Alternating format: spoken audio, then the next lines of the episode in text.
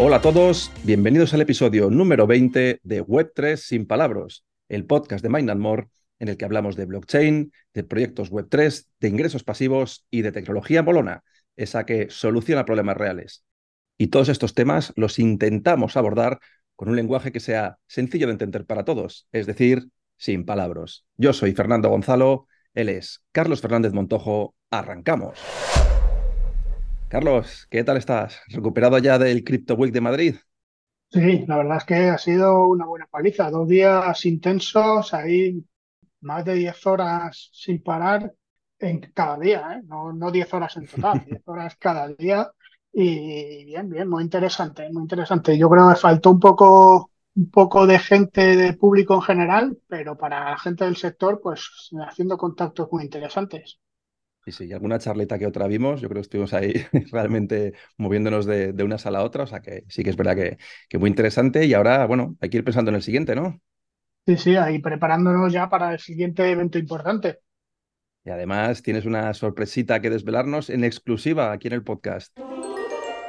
Pues eso parece. Eh, puede que sea ambasador del evento más importante de este otoño, que va a ser el World Token Congress. Hell yeah, that's what I'm talking about. Será también en, Madrid el 19 y el 20 de octubre. Ya iremos hablando más en detalle en próximos episodios, pero bueno, tiene pinta de va a ser un, un eventazo. Bueno, bueno, no, no, digas quizá lo sea y tal, no seas modesto. Vas a ser embajador y, bueno, vas a tener ahí un, papel importante a la hora de, bueno, difundir los, los, contenidos que vaya a haber en el evento y haciendo, bueno, esa parte de networking previa que siempre es bueno para, bueno, para que este tipo de eventos al final adquieran mucha atracción, porque necesita eso. No solo empresas participantes, sino también asistentes y, mucho, mucha corporate también, que es el, objetivo. Al final la, tokenización llegue también a las grandes empresas. Efectivamente, y, hablar de, la importancia de la tokenización y, la revolución que, está siendo en el mundo. Muy bien, pues hablaremos de ello, pero hoy toca hablar de, otro tipo de proyectos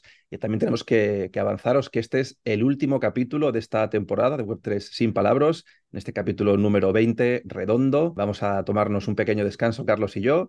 Yo creo que nos hemos ganado estas vacaciones y nuestra intención es retomar este podcast después de agosto, ¿vale? Ya, ya a principio de, septiembre y, bueno, incorporar alguna novedad que lo haga más interesante. Que nos tomamos unas buenas vacaciones. No, no tanto. No, no es que nos tomemos un mes y medio de vacaciones. A lo mejor sin podcast sí, pero, pero vamos a estar trabajando aquí duramente y, y si tenéis cualquier duda podéis contactar. Pero bueno, para final de temporada hemos elegido un proyecto que nos contradice lo que dijimos hace una o dos semanas. No conocemos ninguna empresa española que esté trabajando en un proyecto Tiki. Pues venga, ala, dos, al poco tiempo ahí tenemos una para contradecirnos. Bueno, oye, eso, eso es bueno. Además, esta, esta empresa también es verdad que está en el horno, ¿vale? Se está cocinando. No, no es un proyecto que lleve tres años y que sea súper conocido y que se nos haya pasado por encima, sino que precisamente les hemos conocido recientemente. Fue una de las cosas buenas de, este evento, poder descubrir a, este proyecto, este equipo. Y, bueno, yo creo que, que lo ideal es que nos pongamos directamente en manos a la obra, ponemos la cabecera y os contamos de qué proyecto estamos hablando. Venga, dale al play. Proyectos Tipping.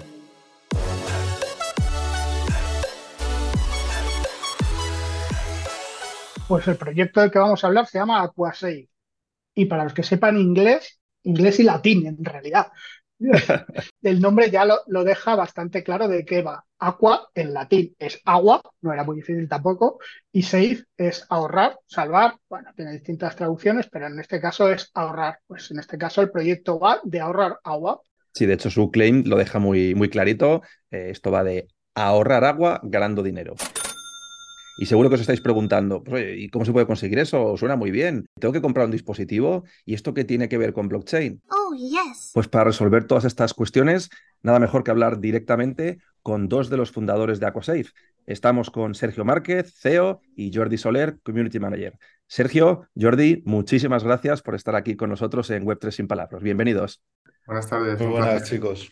Qué proyecto más chulo tenéis entre manos, ¿eh? nos, gusta mucho y, vamos a empezar aún así dándos un, pelín de caña, poniéndoos un, reto que siempre solemos hacer a nuestros invitados, que es que intenten describirnos el proyecto en menos de un minuto sin utilizar palabras cripto muy complejos. Así que, oye, cualquiera de los dos, Jordi y Sergi, podéis, podéis coger. Sergio, Dale. ¿no? Perdona, te llamo Sergi, Sergio, Sí, podéis coger el, el relevo. Muchos de mis amigos también me llaman Sergi, así que Ah, no hay vale. problema, pu- puedes llamarme Sergi. Bien, pues, pues si queréis, eh, voy yo adelante con, con ello. Nuestro proyecto AquaSafe busca eh, solucionar uno de los problemas más incipientes de la humanidad, que es la crisis del agua. Dentro de nuestro proyecto tenemos un dispositivo, se interconecta en la red eh, de tuberías y recircula el agua caliente, de forma que todas esas gotas que desperdiciamos cuando entramos en la ducha o cuando usamos el grifo, esperando a que llegue a la temperatura adecuada, pues con este dispositivo vamos a conseguir que no salga ni una gota hasta que no esté el agua preparada.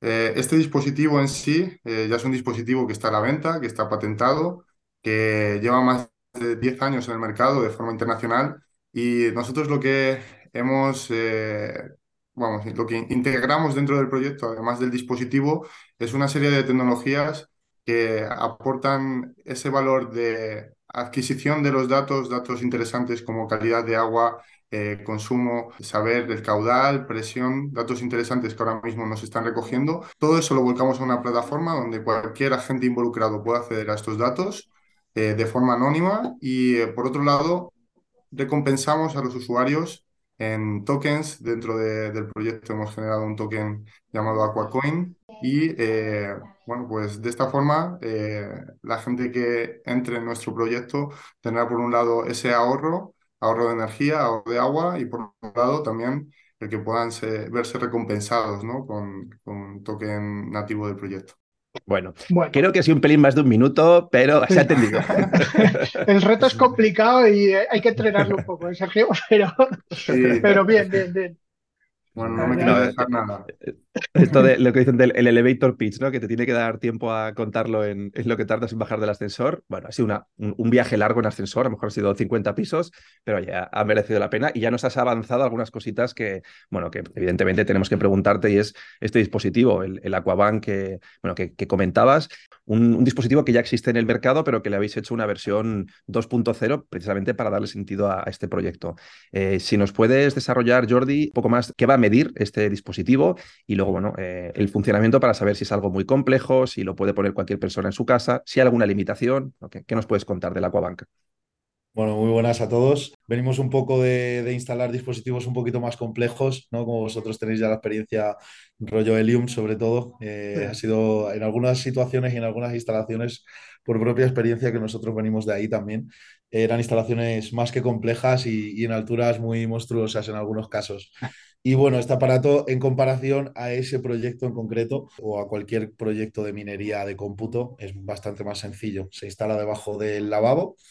Eh, si tienes bastantes, tienes cinco baños en casa, con que lo pongas el más alejado de, con uno te vale, con que lo pongas en el baño más alejado de la caldera, eh, sería suficiente. Cortas las llaves del agua, desenroscas los latiguillos que hay debajo de, tu lavabo y simplemente es, es insertar el latiguillo en, en uno en el, el color rojo, que será el caliente, y el otro en el azul.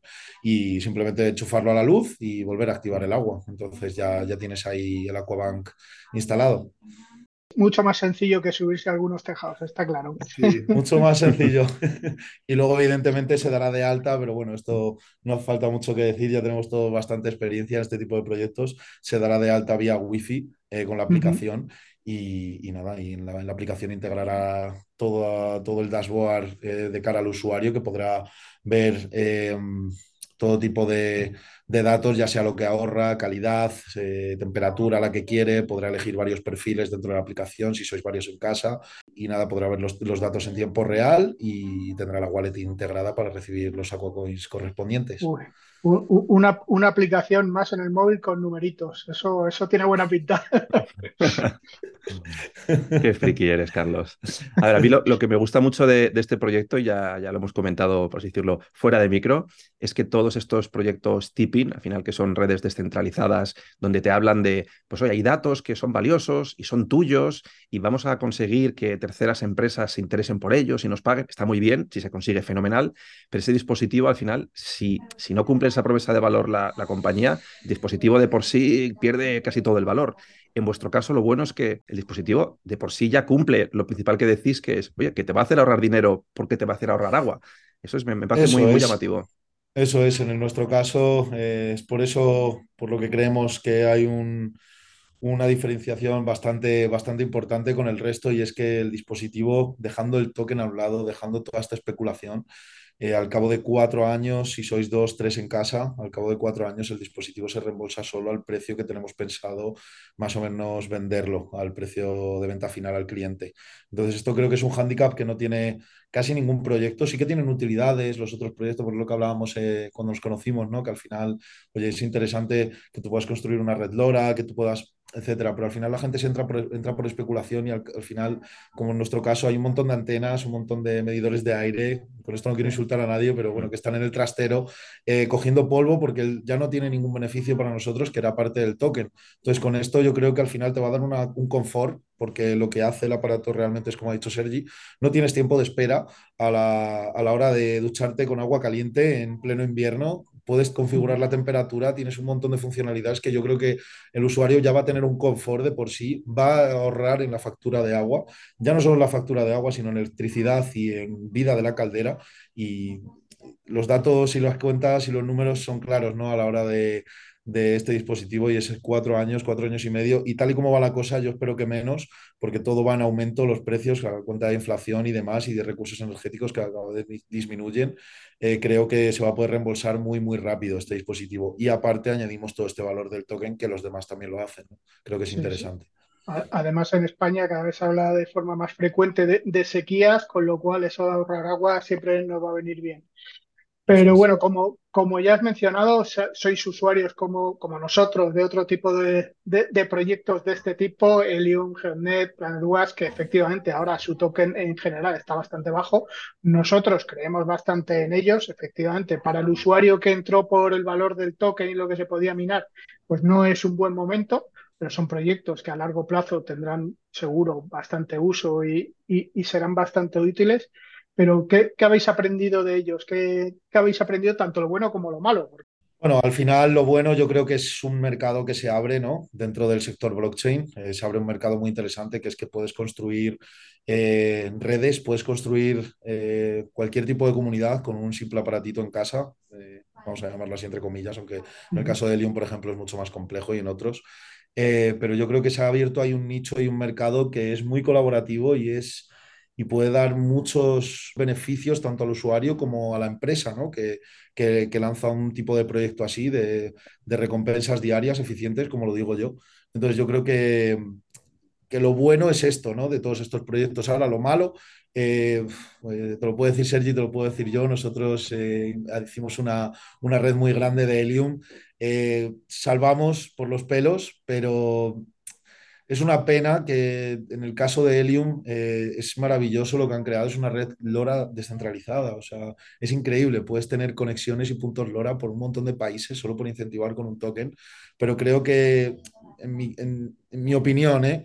Eh, creo que es, es, una muerte por éxito, entre comillas, por el tema de que no han sabido eh, gestionar eh, esas recompensas, incentivar a los usuarios que como ellos venden es la, la red de la gente, ¿no? Oye, qué mínimo sí. de tener en, un poquito más en, en, en, mente a los usuarios. Entonces, esta idea nació de ahí, esta idea nació de, de, un día, de hecho, como te comentaba Fernando, estábamos programando el mapper de Helium y, y, nos dimos cuenta de que en este nicho faltaba algo que diese una utilidad y una recompensa real, económica al usuario, ¿no? Y de ahí nació la idea, pero si algo malo podemos sacar de esto es eh, el token y la especulación e intentar pensar más en la comunidad que en, que, en, el propio beneficio de seguir instalando dispositivos sin un control y sin una ruta final, ¿no? O sea, sin un, sea, no sigas vendiendo dispositivos si ves que la red de Helium no se está usando al mismo, al mismo poder, ¿no? O sea, al mismo nivel. Entonces, ahora mismo se está usando la red de Helium, no sé cuánto es, ¿eh? pero pone un 1% contra un 100%. Ya habéis visto el resultado de un millón y pico de dispositivos, hemos acabado siendo 300.000 en la red. Había muchas zonas que estaban masificadas. En el centro de las grandes ciudades había en, en, Madrid bastantes, pero había otras ciudades como Londres o Nueva York que había a lo mejor hasta 20 o 30 hotspots en un mismo hexágono y dices, ¿para qué? ¿Para qué? Bueno, eso lo, tenía, lo tenían ya, que haber controlado muchísimo más. Ya no es eso lo peor, sino el tema de que un usuario pueda comprar 200 dispositivos. Eh, muéstralo, ¿no? Cómo los vas a usar, porque el tema de las granjas ya es un tema aparte, que bueno, eh, Sí. eh, nos podrán llamar conspiranoicos y lo que quieras, pero yo he, he llegado a investigar wallets dentro de la red de Helium que de verdad que daba bastante pánico. Nosotros en ese Mm. caso pretendemos ser muy claros. Tienes una casa, ¿no? Pues vas a tener un dispositivo. ¿Quieres otro dispositivo? Enséñame y muéstrame con documentos reales, y siento que decirlo así en el mundo de blockchain a algunos no les gustará, pero si quieres mandar un dispositivo, tendrás que demostrar que eres eh, propietario de varias casas o que quieres o que tienes varias casas para instalarlo. ¿no? Si vemos cualquier cosa, desde luego, fuera de lo común y que una persona está ganando más que otra, sobre todo por, eh, como hacían en Helium, ¿no? Al final el tema de los baneos, el tema de los baneos tiene que ser claro y conciso. O sea, si, si tienes eh, más que pruebas de que una persona está haciendo, pues eso, está montando una granja de dispositivos o se monta con tubos de PVC, empieza a poner aquabanks en casa a lo loco, eh, oye, eso no lo queremos aquí porque es que no, no, no, no lleva buen fin, ya sabemos dónde acaba eso. Entonces, Hombre, en realidad lo tenéis bastante sencillo porque ahí simplemente con identificar una IP lo tenéis un, un- un cacharro por IP, por ejemplo. Sí, bueno, pero Fernando, esto, Carlos, ahí te puedo decir que, que da la experiencia, el ser humano es malo, ¿vale? Y tienes que ponerte el peor de los casos, te lo puedo asegurar. Y piensa que van a intentar hacerlo y seguro que alguno lo intenta hacer, lo sube a TikTok como pasó en Helium Sí, y acaba sí. haciendo lo otro, entonces eso es lo que, lo que queremos evitar ante todo. Cier- Cierto, efectivamente, pensaba en una cosa sencilla, pero siempre hay un hacker que lo haga por primera vez y, y- y llegará a YouTube y ya lo- todo el mundo será hacker, Eso efectivamente. es. Y una de las cosas buenas que, aunque no lo hayas mencionado de manera indirecta, sí que habéis aprendido de estos proyectos, es precisamente el tema de, de recompensar a los primeros usuarios, a los que lo están haciendo bien. Es una, una queja que se ha hecho muchas veces de Delium, lo que decíamos, el primero que empezó a montar la red por su zona y lo hizo bien y puso las antenas donde tocaba, y luego a lo mejor un año después le vino una persona y le puso 10 antenas en el mismo hexágono, fastidió todo, pues oye, realmente estaban al mismo nivel los dos. Vosotros esa parte la vais a evitar porque vais a lanzar unos NFTs para identificar a los usuarios, ¿no?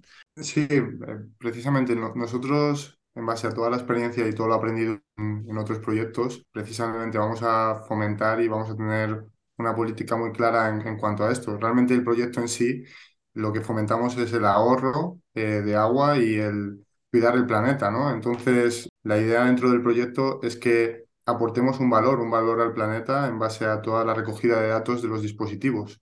Vamos a, a generar eh, dentro del proyecto también un ecosistema en donde el token tenga un valor y gracias a, a ese ecosistema vayan a poder tener descuentos eh, en base a colaboraciones con partners estratégicos dentro del mundo del agua. Para la gente que crea en nosotros y eh, entre en el proyecto en, en las primeras fases, los early adopters vayan a tener también pues esos NFTs, eh, tengan también la posibilidad de acceder a una serie de privilegios o descuentos.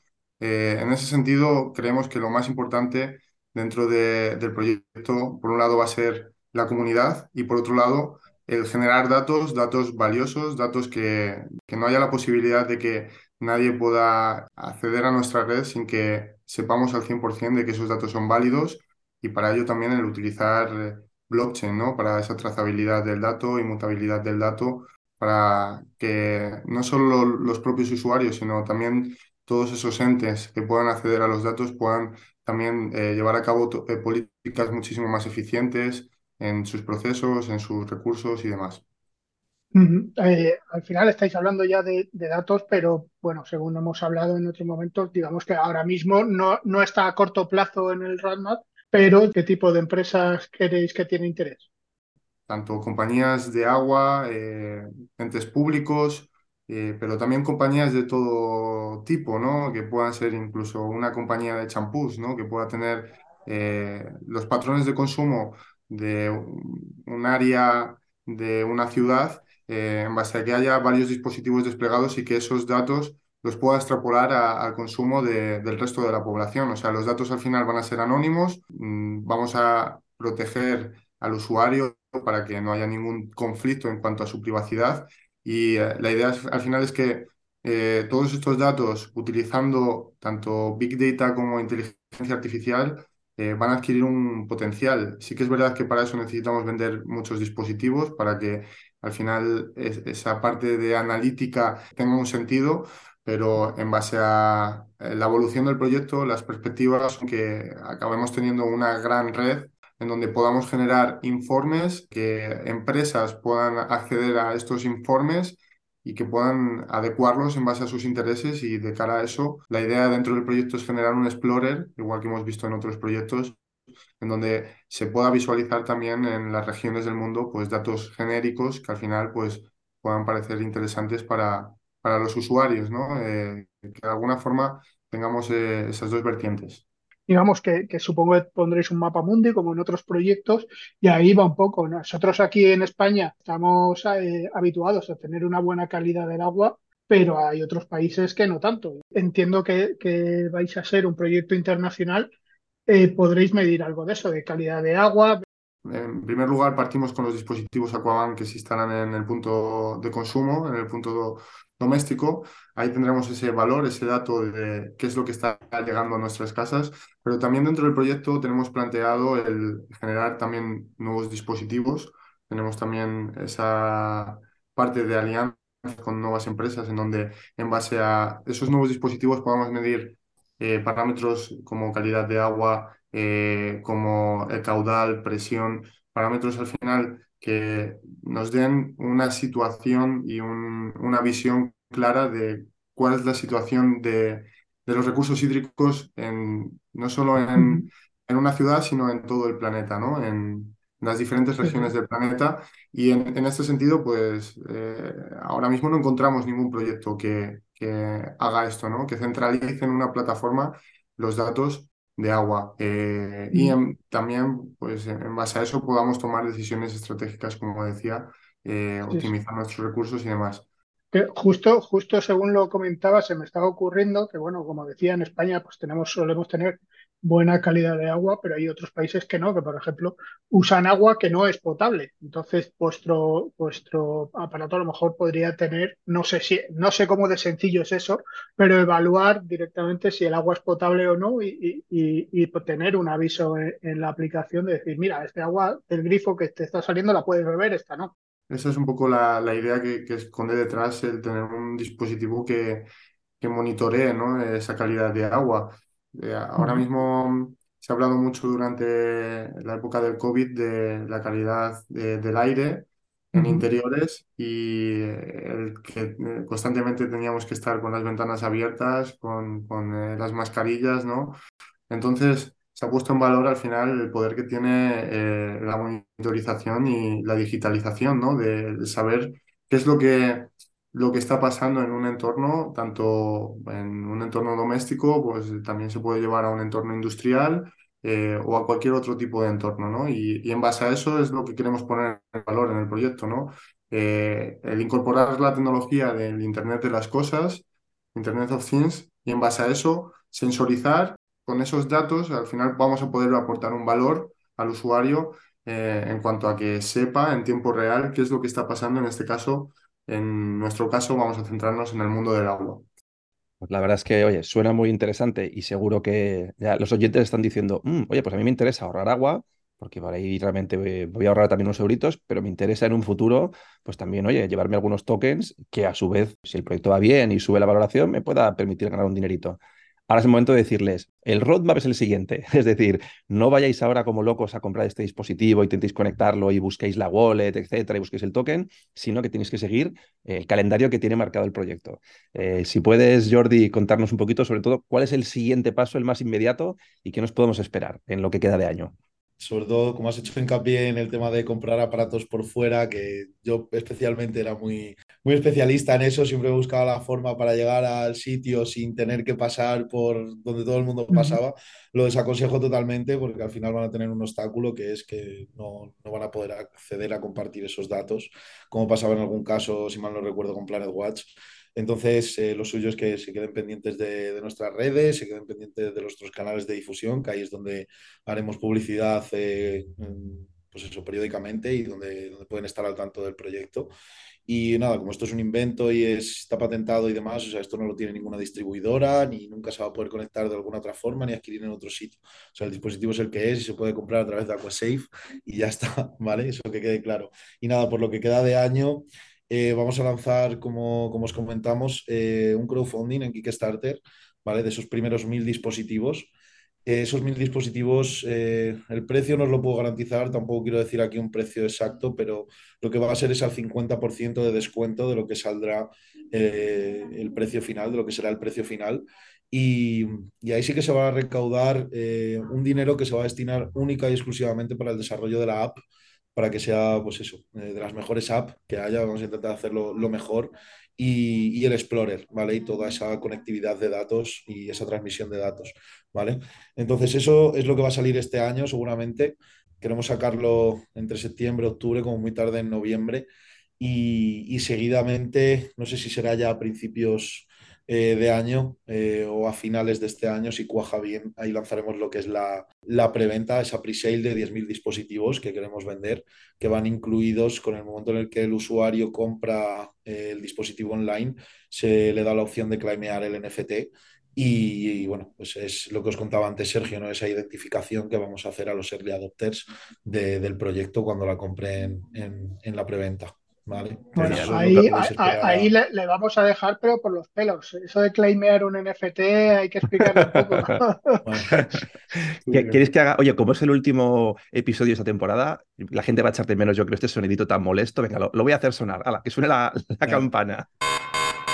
Sin problema. Venga, va, oye, cuéntanos qué es eso de claimear un NFT, venga, así para que lo entienda todo el mundo, aunque sea un término ya un poco. De, de, lo voy a explicar sencillo, lo voy a, lo voy a intentar explicar en, en, modo web 2, ¿vale? Sencillo, venga. le das un botón y, y, vais a claimear lo que es eh, una imagen, ¿vale? Un JPG, para que lo entiendas, sencillo, ¿vale? Aunque detrás haya mucho más y te, intentemos integrarlo de una forma más eh, utility, es lo que vamos a intentar hacer, pero bueno, ese NFT queremos que tenga que tenga utilidades, como, como, os comentaba antes, en todo lo que es relacionado al agua, sobre todo en actividades acuáticas, descuentos en tema de agua.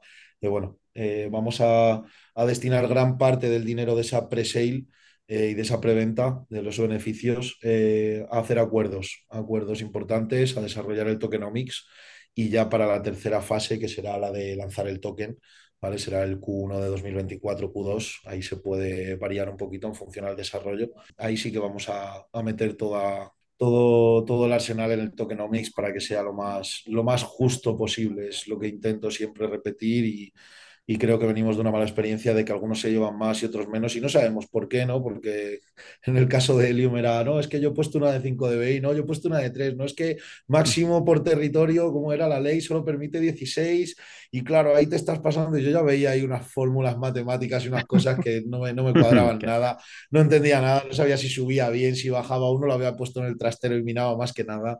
Entonces, bueno, aquí queremos sobre todo ser justos con la comunidad y que el que entre nuevo no solape al que, al que lleva tiempo, sino que queremos implementar eh, penaltis, o sea, penalizaciones gordas al que entre por especulación. O sea, entras, minas lo que te tienes que minar y te vas, pues no hay ningún problema. Vas a seguir ahorrando agua y vas a seguir ganando eh, dinero, entre comillas, ¿no? En el ahorro energético y de agua. Entonces, desde luego no te voy a seguir recompensando en el token de la misma manera al que acaba de entrar y confía en el proyecto. Creo que eso es, es justo y que todo el mundo tenga un una recompensa justa y equilibrada y que todo se lleve por el camino de, la sensatez y no de, la especulación y de hemos venido aquí, Bullrun, vendemos 500.000 dispositivos y ya está, y se acabó. Y, y, el token, pues que se busque en la vida, ¿no? Sino incluso eh, buscar formas, siempre lo he dicho, mezclas el mundo del blockchain, mezclas el mundo de los tokens, mezclas todo este mundo de la especulación con el, con el mundo real y lo que genera beneficio a largo plazo es el negocio, tener un negocio. O sea, el negocio está en el real gel, no está en blockchain. Sí hay negocio en blockchain, pero cuando tú generas algo material y lo, y lo incrustas dentro de blockchain, creo que eso puede dar a largo plazo y a medio plazo, creo que puede ser beneficioso tanto para el token como para la comunidad, como, como para el mismo proyecto. Entonces, esa, es, esa es mi visión y, Quiero, quiero sí, sí. que quede claro que todos los beneficios que se saquen de Aquacoin, de Aquasafe, de los dispositivos y demás, siempre va a ir generado para crear valor y lo, que, lo último que buscamos es comprarnos un Lamborghini y cerrar esto, porque uh -huh. nos parece, o sea, confiamos en esto y queremos un, que sea un proyecto de vida para, para los cuatro fundadores. Perfecto. Hombre, el proyecto, como decíamos, está, se está cocinando todavía, o sea, estáis en una fase es. muy inicial, estáis empezando a salir, por así decirlo, a- al mercado, al público para que os conozcan con esta propuesta de valor. Lógicamente, ese primer hito importante de venta de dispositivos, que son ese que crowdfunding con mil unidades, va a ser importante para la compañía, os va a permitir desarrollar la aplicación, etcétera. Pero bueno, eh, aunque todavía no tengáis todo bajado al detalle, ya sí que tenéis pistas, si no decisiones, sobre la, la blockchain principal sobre la que vais a trabajar. No nos sorprende, ¿vale? Porque es, es una en la que prácticamente todos los proyectos ya se están lanzando, que es... Polygon, correcto. Exacto. Saca capa 2 de Ethereum, que bueno, que tema, por tema de comisiones, sobre todo, el- el- hay un problema con todos estos proyectos que es que tienes que recompensar mucho, o sea, tienes que recompensar, tienes que realizar transacciones casi diarias. Entonces, eh, necesitas una blockchain de bajo coste. Entonces, bueno, eh, esta blockchain de Polygon, aparte de ser segura, y proyectos en los que para mí son referencia, tanto en España como bueno, en América, eh, están utilizando esta blockchain. También tienen un, un Polygon Labs en el cual se, se están promocionando proyectos sostenibles y bueno, hay, hay trabajo, se puede trabajar, hay gente especialista en esto, entonces creo que creemos que es la, la blockchain adecuada. Genial. Pues oye, eh, Jordi, Sergio, de verdad, muchísimas gracias. Vamos a dejar en las notas del programa los enlaces a vuestra comunidad para que ya os empiecen a seguir estas personas interesadas en acompañarse en el proyecto, que sepan cuándo vais a, a empezar a, a lanzar este eh, crowdfunding, la, la venta ya oficial de dispositivo y bueno, seguro que, que lográis un, un buen crecimiento. Ahí estaremos nosotros para también oye, darle continuidad a nivel comunicacional, porque seguro que mucha gente nos pregunta a raíz de este programa, oye, ¿cómo va ese eh, proyecto del que hablasteis de ahorro de agua? Me interesa. O sea, que no os preocupéis que por nuestro lado eh, lo, iremos comunicando.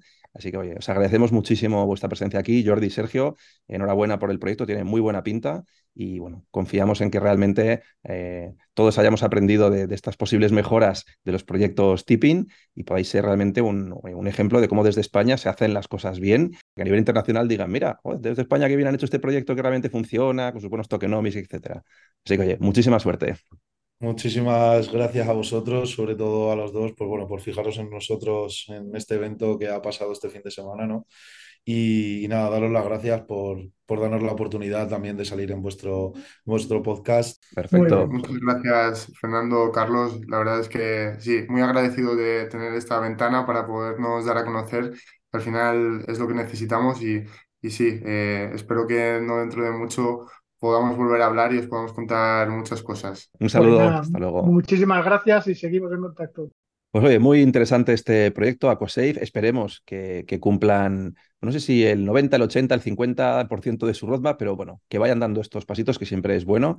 Eh, realmente la época ahora es complicada para este tipo de proyectos tipping, pero bueno, oye, parece que tienen las cosas muy claras y sería un, orgullo patrio que desde España surgiera un proyecto que realmente tuviera tracción eh, y que, oye, consiguiera no solo que muchas personas ahorren eh, dinero en, sus hogares gracias al ahorro de agua, sino que además, oye, eh, estos datos que generan realmente sean datos monetizables y que, bueno, que consigan lo que siempre decimos de este tipo de proyectos, que realmente estén todas las partes contentas y que la promesa de datos compartidos, redes centralizadas, pues al final, oye, se cumpla y, y realmente sea un buen caso de éxito nacido desde España. Sí, sí, nos seguiremos, seguiremos el proyecto e intentaremos ayudarles eh, en la medida de lo posible. Perfecto. Pues oye, vamos a ir pasando a, a, la siguiente sección de este programa, que como sabéis son las preguntas de la audiencia. Vamos allá. Las preguntas de la audiencia.